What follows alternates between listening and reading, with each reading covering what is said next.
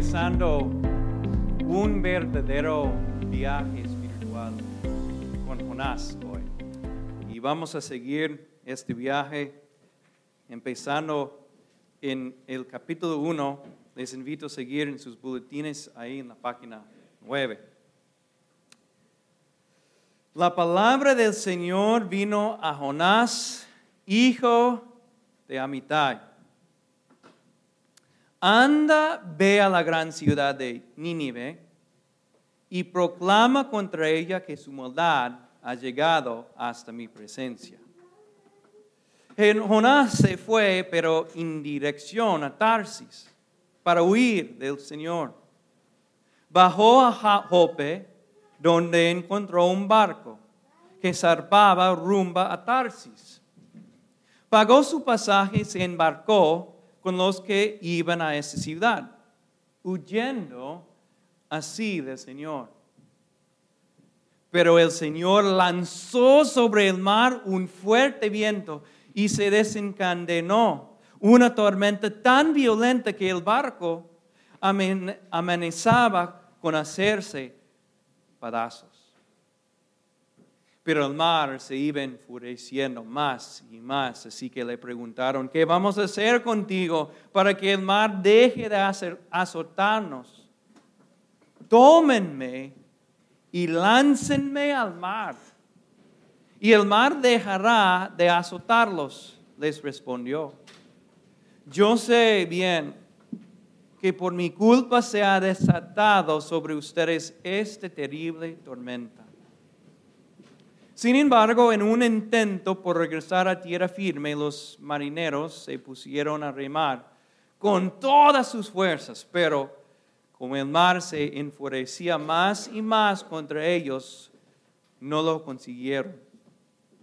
Entonces clamaron al Señor, oh Señor, tú haces lo que quieras, no hagas perecer por quitarle la vida a este hombre ni nos hagas responsables de la muerte de un, inocente. Así que tomaron a Jonás y lo lanzaron al agua. Y la furia del mar se aplacó. Al ver esto se apoderó de ellos un profundo temor al Señor, a quien le ofrecieron un sacrificio y le hicieron votos. El Señor, por su parte, dispuso un enorme pez para que se tragara a Jonás, quien pasó tres días y tres noches en su vientre. Esta es la palabra de Dios.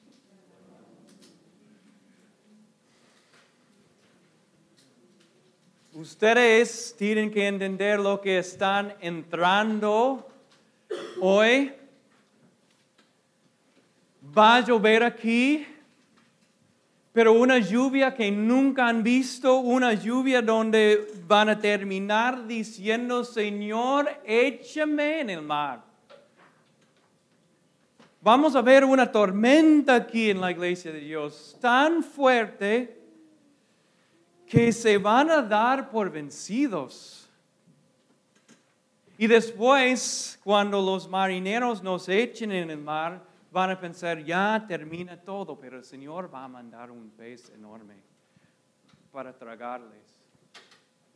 Y ahí van a pasarlo, pero van a pasarlo bien feo, porque huele mal dentro del pez. Van a pasarlo bien feo tres días y tres noches, un alojamiento increíble. Pero después la historia no termina ahí. Después van a despertarse en vómito, en la playa. Y después de ducharse una y otra vez, porque huele mal, ¿verdad? Ese vómito, el Señor les va a mandar a Nínive. Nínive, ¿verdad? El lugar donde hay personas terribles, personas que les causen enojo y tristeza, Nínive, el enemigo. y van a ir a Nínive. Pero después la historia no termina ahí. Porque después de salir de Nínive, el Señor te va a preguntar, pero, mejor dicho, interrogar.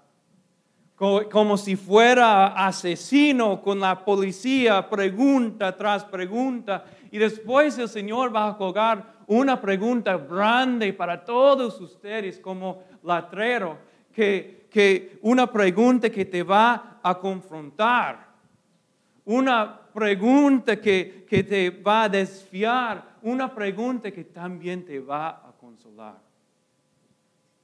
Tienen que entender lo que están entrando hoy con Jonás. Este no es una, no es una historia fácil. Y no pudo ser una historia fácil, porque Jonás no fue una persona fácil, fue una persona bien, bien terco. Mira, podemos compararlo, Jonás, con los bonitos páganos en esta historia. El Señor mandó un págano para decir a Jonás, Jonás está lloviendo afuera, pero de manera fuerte, Jonás, debes orar. Y Jonás no pudo orar por sí mismo. Y luego los paganos estaban tratando de salvar la vida de Jonás, mientras que Jonás quería suicidarse. Después de todo, los paganos, los bellos paganos, se arrodillaron delante del Señor, hicieron votos delante del Señor, pero Jonás, ¿qué pasó con él? Él siguió siendo Jonás. Es muy feo ese profeta de Dios. Y aún si cuando lo comparamos con la naturaleza, la naturaleza cuando el Señor dijo al viento, tienes que hacer una tormenta, pero bien grande, el viento contestó, aquí Señor, voy a hacerlo. Y cuando el Señor mandó a los lotes revelar que Jonás fue el culpable, los lotes obedecieron al Señor. Y el pez cuando el Señor dijo al pez, pececito enorme, tienes que tragar a un hombre, pero un hombre que no sabe muy bien. El pez lo hizo. Todos y todas las cosas obedecen el Señor en esta historia, con la excepción de Jonás. Ni siquiera tenemos que salir del versículo 3 para entender el carácter terco de Jonás. El Señor se le acercó y le dijo, Jonás, tienes que ir a Ninive.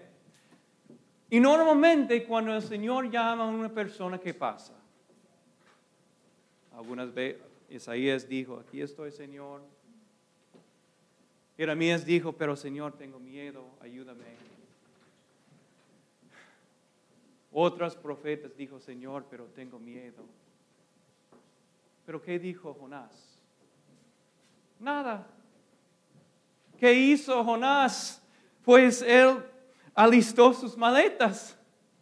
Se fue a Jope para comprar pasaje rumbo a Tarsis.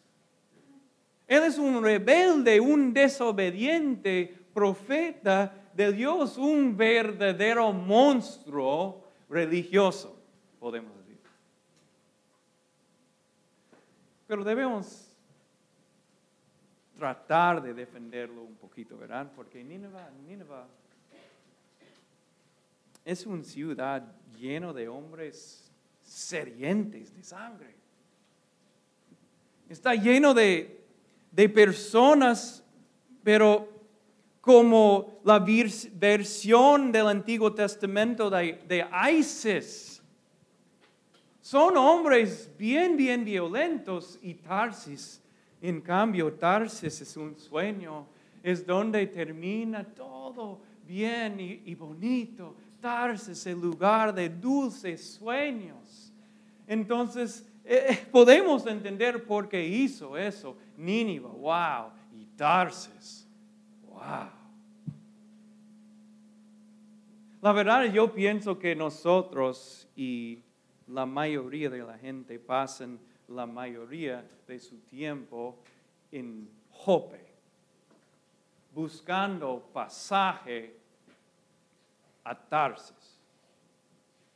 Porque en Nínive para nosotros son personas que necesitan gracia y perdón.